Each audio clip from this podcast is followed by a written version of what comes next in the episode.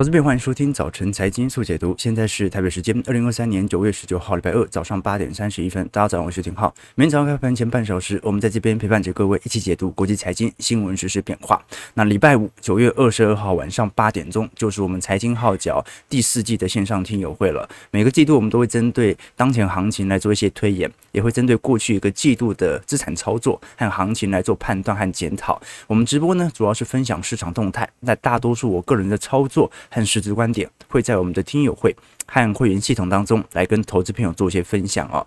那有时候投资朋友会问说，我常常接收到私讯说，哎，我们直播节目，因为都是做盘前半小时直播起跳嘛，那三十分钟，很多人说，哎，这个影片做太长了，看不动啊，以后能不能短一点呢？我同意他的结论哦，但是不能同意他的理由。为什么不同意呢？啊，因为呢，我们都很清楚啊，其实，在收听我们。节目的观众朋友啊，并不是那种呃花很大量时间专心全神贯注看节目的人，对不对？很多人呢，我们都很清楚啊，是一边呃玩游戏啦，一边健身啊，一边做家务啊，一边做捷运啊，做交通工具的时候，放着我的影片当做伴音的，你知道吗？那看着我入眠的也有啊，所以大多数人其实不是很在乎那个长短啊。那有些人说，那你为什么不弄得长一点呢？哎，给他直播个三小时哦。好，这个是我之前哦有一位呃大学教授跟我说的，因为呃，其实，在做媒体这一块哦，能够做财经自媒体的这个。人数其实并没有想象中来的多，然后那一位呃，应该是传播系的教授就跟我说，他就花了三十分时时间，刚刚好哎，播完一节课，因为我们是三十几分钟，接近四十分钟嘛，啊，因为一个节目如果超过四十分钟哦，他就不能够在课堂上放给学生看了，啊，那其实。我们高中的时候，你看四十分钟的课程，它也很重要的一点就是，以人的精力如果超过四十分钟，基本上就完全无法集中了啊。过了三十分钟，你都不知道他在讲什么了，对不对？所以这非常重要啊，非常重要啊。对，我们直播很久了，对对对，我们直播很久了啊。有些人会说，哎，我跟你怎么那么多题材，那么多知识吗？好，这当然是误解啊！人没办法储存这么大的知识的存量，啊，经得住每天这样子掏上一回，至少我没有嘛。那没关系啊，我们可以往外借啊，我们会收集不同种类的一些啊相关的财经观点，而且我们还有小编啊，所以我觉得，如果一个人立志要长期做一件事情，至少要包含三个目标。第一个就是把这件事情真的做成了。第二件事情就是要把这件事情当做自己成长的一种方式，要一边学啊一边讲，这个是乐趣所在。那第三件事情呢，是要让所有围绕这件事情的人能够受益啊。那可能你的受益可能是听点笑话也好，好可能是获取财经资讯也好，或者它是一种早晨的仪式感，这也非常重要。好，那。反简而言之啊，希望大家啊，对于我们的听友会多多支持，或者可以参考我们财经号角会员系统。好，对于美国股市，老实说了，近乎持平。那 iPhone 十五这一波，我们待会会谈一下它的实体带货潮，老实说是真的不错。但是呢，光是一家单一公司的好是不足以撑起整个美国股市的。我们过去已经跟投资朋友提过了，辉达的财报好，不代表。整个美国股市，大家都因为辉达的财报而接收到相关订单，要不然辉达财报好，那台积电应该是最大受惠者啊。辉达所有订单都是台积电代工的，可是台积电还有其他客户嘛？啊，它还有博通、高通、苹果。那苹果 i 十五销售好，也不代表十一、十二月第二波的带货潮销售好啊。我们现在只能说。i 十五第一波销售潮远远比市场高出了十四个百分点到十五个百分点左右，但是第二波也就是圣诞节的带货潮到底能不能持续彰显，就要来观察了。至少到目前为止哦，这些投行又开始陆续放出相对悲观或者看空报告。我们过去跟投资朋友提过，这个华尔街在过去一段时间最为空头的分析师摩根士坦利的 Michael Wilson 哦，现在已经不是 Michael Berry 了哈，这个 Michael Berry 是。前阵子认输之后啊，然后在二季度的十三 F 啊突然做空，然后这次不跟大家讲哈，所以他基本上现在已经不太针对当前行情做太多谈话了，可能是怕被打脸吧。但是 Michael Wilson 啊，他始终认为，尽管美国股市在今年下半年经济可能有持续增长的机会在啊，因为他可能已经看到亚特兰大联准会的 GDP 闹模型了。那他认为投资人应该要针对二零二四年的美国股市前景保持着悲观哦，衰退并不是完全避免，它只是推延到二零二四年。方面有没有发现啊？这完全符合我们过去的论述哦。啊，这个大家想想看，什么时候我们有降息的预期的？你会发现哦，在二零二二年底啊。高盛当时就开了第一枪，认为二零二三年年中啊中旬的中可能有降息的机会。到底二零二三年上半年认为，哎，可能第三季会降息，然后到二零二三年呃三季度左右，哎，应该讲一季度左右啊，认为第四季会降息哦，一直往后推，现在推到明年上半年三月份了。OK，那随着降息时间往后推。衰退时间是不是也在往后延？好，所以哦，啊，投行到目前为止哦，仍然多数。采取相对比较悲观的态势哦，即便有些投行啊，比如说法国兴业啦、美银啦啊，或者像是高盛啊，承认今年的确有严重误判，而且开始陆续上调目标价，但是它仍然不是多头哦。为什么呢？因为这些投行大部分的目标价在今年六月份啊，都认为标普百指数大概在三千九百点，是现在。年底该有的点位，现在标普多少？四千五嘛，所以你可以了解到哦，这些投行它只是把三千九调高到四千二、四千三而已哦，并没有非常明显的涨为多头。OK，也就是说到目前为止，我们可以观察到整个标普五百指数，不管是 EPS 的预测值还是实质股价，其实陆续都在进行调升当中。好，那我们真正值得观察的要点是，这些投行到底为什么到现在为止啊，仍然不敢很明显的转为乐观、转为多头？就是永远都在半信半疑，打死都不转多头呢。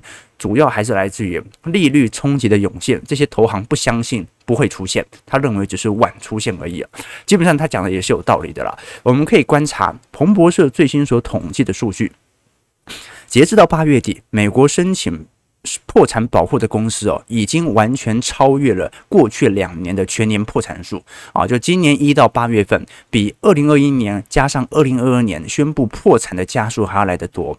那么现在可以观察到，今年破产的申请数量已经达到了二零一零年以来的最高水平哦。OK，那。为什么现在的破产潮上行速度来得这么快呢？我们都很清楚，目前破产潮的主要集中企业来自于僵尸企业。过去我们跟投资朋友提过，僵尸企业虽然它没有一个非常集中的定义啦，但通常就是它需要靠借钱、需要靠低利率来维持生存的公司。那最近麦卡锡也发布了一篇关于僵尸企业的报告啊，他统计了从两千年以来超过七万家企业的数据哦，你会发现，目前到二二年哦，每年僵尸企业。因为二二年以前基本上都是属于低利率嘛，啊，各位应该还记得啊，从。啊，可能一八年、一九年那一波升息算了啊，但是升息幅度也没有多高嘛。但是呢，从零八年宽松以来，一直到二二年，每年的僵尸企业大概就是以五趴的速度增长。为什么僵尸企业会增长这么快？前几年经济也没有想象中来得好啊，比如说一五年经济也不好啊，一一年欧债危机也不好啊。但是利率够低，利率够低，廉价的资本就可以让这些公司得以生存。那可以观察到，每年的上市企业增加幅度大概是五个 percent 左右啊。那现在大概在全美哦有两。两千家左右这样的公司，但是呢，这个数量两千家好像也不是很多嘛。但是从比例上是担忧的，为什么？因为在美国当中啊，每二十家上市公司就有一家是属于僵尸企业。好，那尤其这。呃，在二零二零年以后啊，啊，整体僵尸企业的增速跟 M two 增速一样，每年改成从十二趴左右的速度快速的上升。好，那现在问题来了，那今年怎么回事呢？今年因为由于高强度的利率上行，导致这些需要以救助就以为生的。这些僵尸企业公司哦，快速的倒闭。啊，那很明显嘛，因为高强度的升息已经逐步反映到企业债务了，所以这些僵尸企业到目前为止大概占了全美一兆左右的经济的体量，其中有七千多亿呢是属于债权，两千多亿是属于股权，好，所以基本上我们观察到僵尸企业并不是本身僵尸企业倒闭对于经济的冲击，因为一兆。也不多嘛，哈，那随便个债务上限就调整好几兆，对吧？真正大家关心的是哦，因为僵尸企业大概在一兆当中有接近七千亿到八千亿是属于债权，而这个债权哦，不知道到底有多少是属于中小型银行承做，所以如果这些债权完全倒债，它的破口啊，或者说我们它它的引爆点并不是僵尸企业本身，而是中小型企业有没有可能进入到大规模的呃，我们讲的。啊，违约或者资不抵债的现象啊，为什么会担心中小型银行，不担心中大型银行？因为大型银行现在钱蛮多的啊。你从现在华尔街的态势啊，那股票一边也在涨啊，这个货币型基金一边也在涨，就说明市场上资金其实某种程度还是腐烂的。为什么呢？各位要知道哦，现在三季度嘛，很快连呃这个美国财政部又要发债了，而且发债的规模啊，差不多也是接近一兆起跳的。好，那。对不对？那你看联总会缩表，缩了一兆，好，财政部又要发行债务，又要发了一兆，哎，根本就是等于没收钱回来啊。OK，那没收钱回来，但是利率调升了，所以对于僵尸企业的冲击是极大无比的。在这种状态底下，我们就要了解到说，到底僵尸企业，因为在美国上市公司有六个 percent，这几只企业。对于实体资金链的影响为何？大资金肯定影响不大，因为市场上资金某种程度还是腐烂，所以大银行肯定没有受太大的冲击。可是中小型银行到底僵尸企业会引起多大的麻烦？好，这个是这些看空投行第一个要点。第二个要点是市场上还在怀疑啊，就是。怎么可能到现在利率这么高？为什么大家花的钱还是这么多？好，那有一派哦，这个是我们的利润呢。呃，我们之所以认为啊，经济就算消费走皮，它也不会陷入到急冻或者萧条啊。一个最主要原因来自于劳动力市场的强劲。劳动力市场强劲，它是一个整体就业改革的变化，跟新冠疫情也有关。史上最大规模的退休潮，新冠疫情所造成大规模死亡人口，以及长新冠所形成的副作用，使得很多人被迫提前离开劳动力市场。所以你可以观察到，好，今年景气好不好？今年台湾出口惨得要命啊！诶，那为什么？台湾失业率创历史新低呢，在今年，哎，这个就是疫情结构后的变化。但是呢，我们都很清楚啊，这些相对比较悲观的投行认为，利率所造成的冲击应该还是会出现，可能它不会真的出现大规模失业人口的上升，但至少我们要看到大家花不出钱来吧。我们可以观察到哦，最近不管是富国银行还是第一资本等等金融公司都提到他们的客户，因为这几支银行，你看花旗、富国，他们都是属于销金业务啦，就是他们的主。主要放贷对象有很大部分是集中在啊实体的消费者当中，也就是我们讲的信用卡业务了。他们注意到现在的客群啊出现了两端的变化，收入比较低的消费者在几个方面感到更为痛苦，比如说信贷恶化、储蓄下降啊、支出放缓啦。但是呢，在许多的企业前景上，比如说一些良好的科技权值股，我们讲的迄金、法金业务啊，老实说，目前整体支出却有逐步的回归，说明什么事情啊？我们先看比较偏消金的信用卡的总体贷款业务啊，已经超过了一兆，上行速度很快，所以现在信用卡的贷款业务差不多跟僵尸企业呃总体呃债款呃债权的业务量其实差不多。那你可以观察到。的确，消金领域是有一点风险。可是富国也提到了，哦，这些大型科技全值股当前的信贷状况是极度良好的。那为什么会这样呢？哦，这说明啊，这大型圈科技全值股啊，因为去年年底就裁员了，哦，它的财务结构的优化做得比谁都好。现在真正有问题的都是那些僵尸企业和个人消费者。所以它到底是一个总体经济的幻灭？还是就是它部分的优胜劣汰呢？啊，把底层人口重新扫除一清，啊啊，让一些底层人口终于变成了次品了。好，这是一个残酷的迹象。好，就是说真正的金融危机哦，杀的真的不是什么资本家啊，杀的都是中产和贫困阶级了。你说贫困阶级没有啊？他又没有储蓄，他根本就不会受到通膨的影响哦。他每天都是金融危机。他少一份工作，对他来讲就是人生的幻灭了。好，那我们可以观察到，就目前美银在九月份所进行的最新调查显示。市场上最为担心的尾部风险呢，在九月份虽然最高的还是属于高通膨以及联准会的鹰派政策，但相对八月份，其紧缩力度是有点放缓了。这说明市场上也意识到，好像消费力度可能在第四季不会这么亮丽的。不过它还是占大宗了。地缘政治危机有大概占了百分之十四的比例哦。信贷风险，也就是政府部门和公司部门的违约，占了十三 percent。那其他像是全球的衰退啊，或者我们看到的 AI 泡。泡沫啦，中国的房地产危机啊，反而市场上并没有特别的留意或者认为对于全球系统性风险形成重大的影响，这个就值得大家来多做些留意了。实际上我们可以观察到了，从最近啊美债十年期殖利率的倒挂现象哦，它其实已经有开始利空钝化的迹象了，就是不管是华尔街还是在华盛顿哦，人们越来越乐观的认为联总会有可能会引领着美国经济实现软着陆哦，因为这一波十年期。公债殖利率和三个月期公债殖利率的倒挂现象维持太久了，我们基本上越来越多学者相信啊，虽然每一次殖利率曲线的倒挂的确始终发生了经济衰退哦，但是你总不可能把二零二六年的经济衰退归咎于现在的呃经济的状态吧？啊，各位可以理解吗？就是说殖利率倒挂。有时候三个月之后经济衰退，有时候三年之后经济才衰退。好，那么三年以后的经济衰退，你是不是一定要归咎于当前的经济形势？这就不一定。它就好像股价涨高之后比较容易进入到崩跌段，那你可不可以说未来的股市崩盘是因为今年股价涨太多？好像可以这样子解释，好像又不行，因为它更像是一种周期循环的逻辑现象，景气要。下行的先决条件是景气要先上行嘛，没有上行哪来的下行？OK，所以提供投资朋友多做些观察和留意。好了，那在众多的事件当中，你可以观察到。市场的心理情绪是怎么反应的呢？第一是股市以盘代跌，我就不涨了，我就盘在这边等你获利上来，等我机器拉低，我再看要不要做多。第二点哦，由于最近的通膨变因真的很大，因为七八月通膨已经连续上弯了，我们可以观察到最近对冲基金是三月份首次以来看涨美元。好，这张图表是 CFTC 美国商品期货交易委员会针对美元的净多头头寸哦，这一次已经达到了一万八。八，呃，对，一点八万份的合约哦，在此之前呢、是。最高啦，最高大概是两万五，哎，应该讲前一周是两万五千份的净空头的头寸，就是我们都很清楚，其实从二零二三年今年爆发银行业危机以后，市场就认为联总会的升息步调可能不会再加快了，它可能就大势底定，所以你可以观察到，从今年四月份以来，市场针对美元的做空情绪是极高无比的，几乎所有投行都认为美元必跌无疑，但是这个转折点。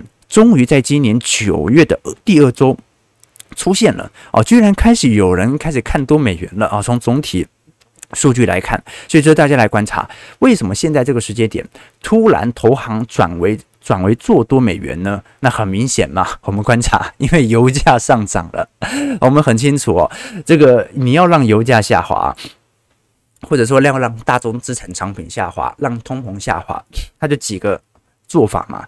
第一种哦。就是比较粗暴的，就是采取紧缩政策。这个紧缩政策可能是持续缩表，可能是利率提升，直接把你需求打坏啊！你根本没需求，你要什么油呢？那第二点呢，就从供给端着手，那你尝试着让中东不要减产这么多油嘛，然后这个就政治力的介入啊。那第三个是一种变相的小手段啊，这也是过去为什么欧元区通膨这么高的原因啊。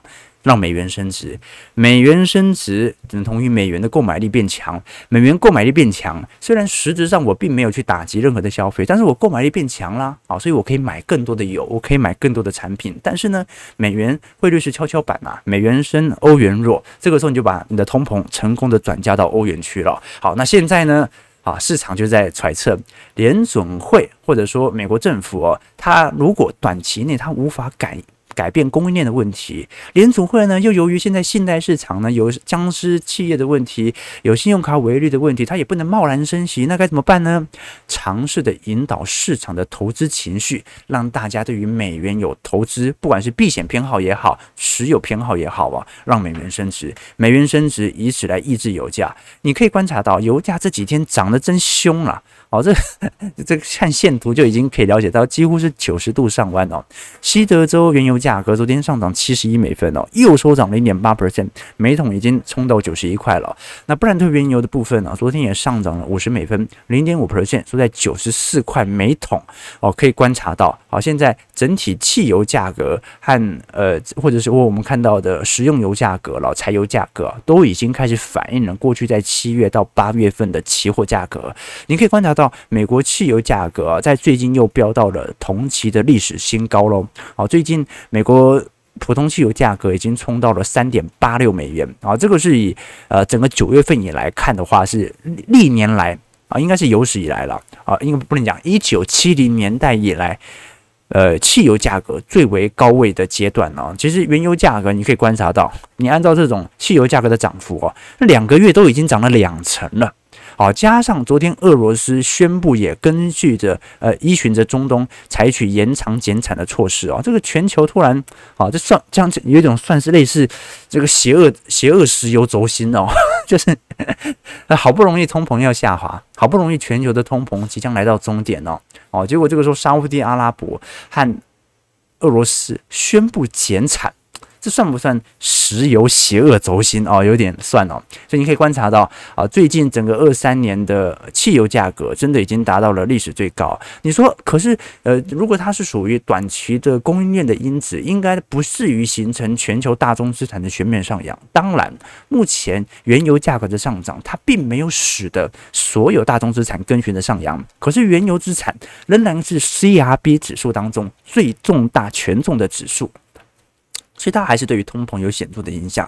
我们过去跟投资朋友提过，如果你观察，呃，从 CPI 的能源呃资产价格同比的变化，拿来跟布兰特原油价格来进行对照，我们都很清楚，通常用布兰特原油价格比较符合呃国际油价的水准啊，因为西德州它就是属于美国内陆的页岩油嘛，哦，那布兰特北海呃比较属于整个欧美能源价格的资产变化，那你可以观察到。在整个 CPI 同比当中哦，其实浅蓝色线，也就是 CPI 能源同比，它是落后布兰特原油接近有一个季度左右。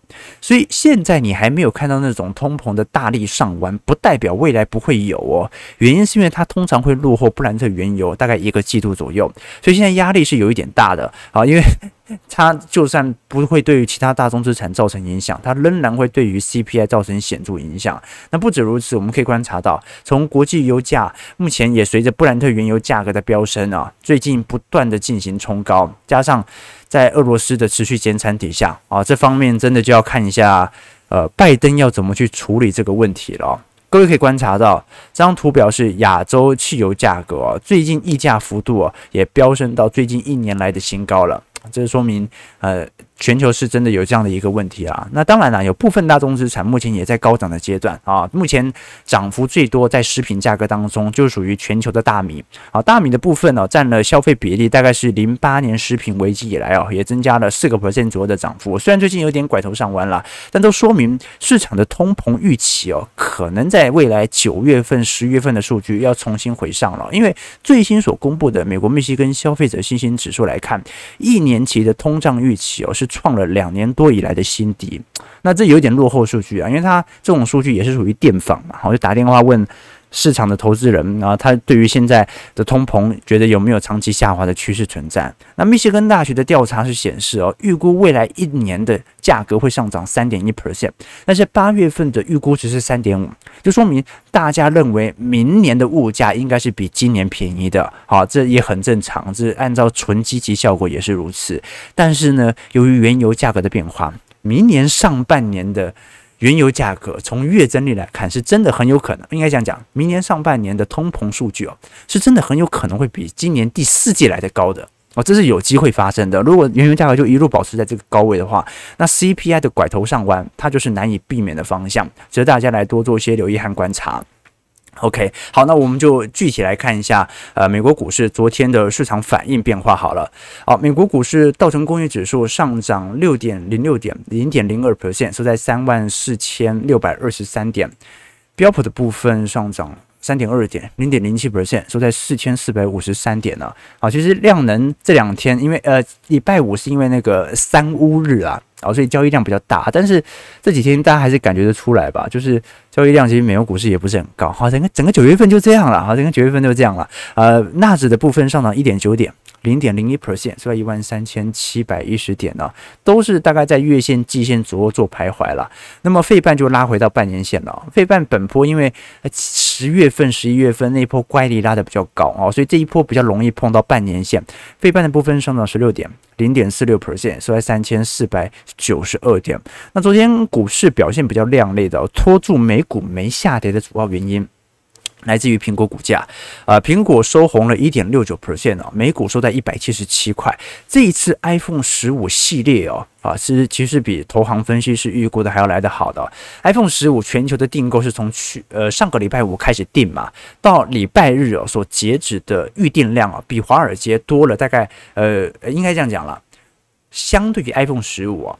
呃，跟 iPhone 十四的销量啊，华尔街今年的预估是啊，由于今年是上半年是景气下行周期，下半年是景气上行周期哦，那景气下行周期对于消费者的冲击可能会部分反映到 iPhone 十五的销售量身上哦，但是呢，通常第一波的带货潮是最为明显的，所以就是 iPhone 十五卖不好，应该是到今年第四季到明年一季度卖不好，这个是市场的怪况，所以市场的第一波的带货潮啊。九月份、十月份的带货潮，原本的预估值是跟去年差不多。就今年 iPhone 十五在九月、十月的销量，应该是跟去年 iPhone 十四卖的差不多。真正的分歧点应该是在今年第四季的圣诞节。好，但是呢，这一次光是礼拜五到礼拜天所进行的预订量啊，就比去年的 iPhone 十四多了十趴到十二趴。好，这换句话说，现在来看。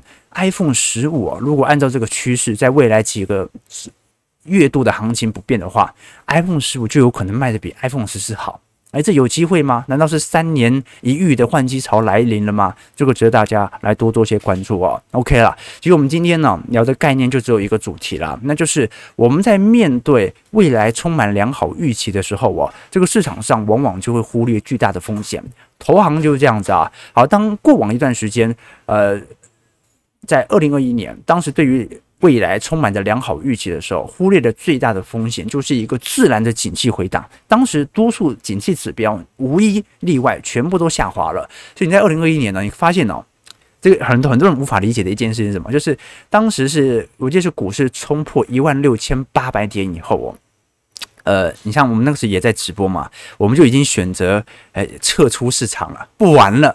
就待在那边看啊，当然还是会有部位长期留在股票上，但是不玩了，就不再针对的乖离的大小来进行资金部件的变化。为什么？因为景气指标已经下滑了，但是股价呢，万六。涨到万七，又涨到万八，然后会那时候会想说，哎，这个景气指标难道是失误了吗？结果没有，股价果然稀里哗啦的跌下来，因为景气指标已经暗示你下行周期即将来到哦。而早在去年十月份的时候，景气的领先指标其实早就已经开始进行上行了，但是大多数人呢，仍然对于未来充满低预期的时候，他可能就忽略了巨大的收益。好，所以事情是这样的，人们在对于未来的收益啊充满良好预期的时候，可能就忽略巨大的风险。人们对于未来的收益充满着低预期的时候，就会忽略巨大的收益。那现在投行呢？我觉得态度应该很明显吧。目前投行的态度啊，对于未来的预期是有非常明显谨慎、悲观的。那他会不会反而以此忽略了中长期巨大的收益呢？至少他从去年十月份抽到现在嘛，这是很重要的。所以人们对于未来充满良好预期的时候，就会忽略巨大的风险。前阵子我才听到一个故事哦，他讲说，一个长得很丑、其貌不扬的男士，他就带着一位非常美丽艳丽的小姐啊，来到一家爱马仕店，好，那么。小小，他就为小姐啊选了一款价值非常贵啊五十几万的包包啊铂金包这样子哦。那付款的时候呢，这位男士他就掏出了自己的支票本嘛啊，十分潇洒的他就签了一张支票。那店员就有点为难呐啊，啊，男士就看到店员觉得好像为难，了解他的心思，他就非常冷静的对店员说。啊，还讲得很大声。他说：“我感觉啊，你觉得我可能会开一张空头支票，对不对？好，那今天是礼拜六嘛，银行关门。那我觉得呢，你可以把支票和包包都留下来，等到下周一啊，你把支票兑现之后，再把包包送到这位小姐的府上，可不可以？啊，那店员就放下心来了嘛，就欣然的接受这个建议啊，而且大方的承诺，他的送包包的费用由我们该店负责。好，他本人会亲自把这件事情给办妥。那礼拜一呢？”那个店员呢，就拿着支票嘛，去银行想要入账，哎，结果哎，果然这个支票真的是空头支票，他就很愤怒的打电话给那个男士啊，那个男士就说啊，这没什么要紧啊，啊，你和我都没损失啊，上个星期六的晚上我已经搞定那个女孩了啊，多谢你的合作，这样的，OK，啊，所以啊，这不仅没拿到包，还被人家睡了，啊，所以这个故事讲了什么？它故事其实就是次贷危机的本质啊，就我们在对未来收益充满良好预期的时候。就忽略了巨大的风险了。这个美女哦，你想说，哎，礼拜一那个五十万的爱马仕包包、铂金包就可以拿到家了，那就放松了警惕，认为投资是值得的。但她不知道自己的投资，她是在建立一个不确定的风险上啊，所以大家理解啊，风险啊和收益要能够去取舍。尤其根据市场的情绪、市场的观念来调节你对于风险偏好、收益偏好的大小。好，九点零一分。我们看一下美国，哎，台北股市开盘之后的表现啊。台股开盘上涨十九点，收在一万六千七百一十七点。今天量能一样不是特别大啊，可能连两千亿都不到哦。啊，最最近量能都是这样啦。整个九月份哦，我们跟投资朋友提过哦，就算它不跌哦，作为一个乖离回档的几率都是很高的，对不对？现在看起来就是大家宁愿以盘带跌嘛。好，但是呢，至少市场的悲观论调是从来没有结束过的啊。市场到现在为止从来没有真正乐观，也没有。一昧着大家对于未来的景气预期一片看好的时候，这就是有趣的迹象。好，我们看一下投资朋友的几个提问啊。OK 啊，好，这个被这个车速啊，对对对对对，想不到吧？好，这个很多人对不对？看我们节目其实就是啊，能够学习各式各样的知识啊，不要被骗，不要被骗啊。OK，好，我星期一到星期五也是运动的时候听浩哥的节目啊，做什么运动？啊，我是说，对对，我是说做什么运动啊？就是跑步吗？还是什么？哦，这个时间点运动很不错啊！啊，退休族是吧？OK，呃，财经 YouTuber 少啊，但是会开车长得像彭于晏的就几乎没有了。哎，讲得好，讲得好啊！我是说彭于晏啊，对对对，可以少生产一点，又可以多赚一点钱，何乐而不为啊？台湾失业率不会低，都是放无薪假休假的。你也可以这样理解，但是你不能改变现在服务业大缺工的事实。台湾服务业非常非常缺工。OK，呃，好多朋友都要换 iPhone 十五哦，那可能真的就是换机潮了哦。今天单数号好像换机潮比较高，对不对？OK 哦，好了好了，感谢各位今天参与了。我们今天就稍微梳理一下市场情绪的概况，来跟投资朋友分享一下大家的一些疑问，来做一些解惑。当然，具体的分析我们就放到礼拜五的。财经号角第四季线上听友会，提供投资朋友九点零三分，感谢各位今天的参与。如果喜欢我们节目，就帮我们订阅、按赞、加分享。我们就明天早上八点半早晨财经速解读再相见。祝各位投资朋友开盘顺利，操盘愉快。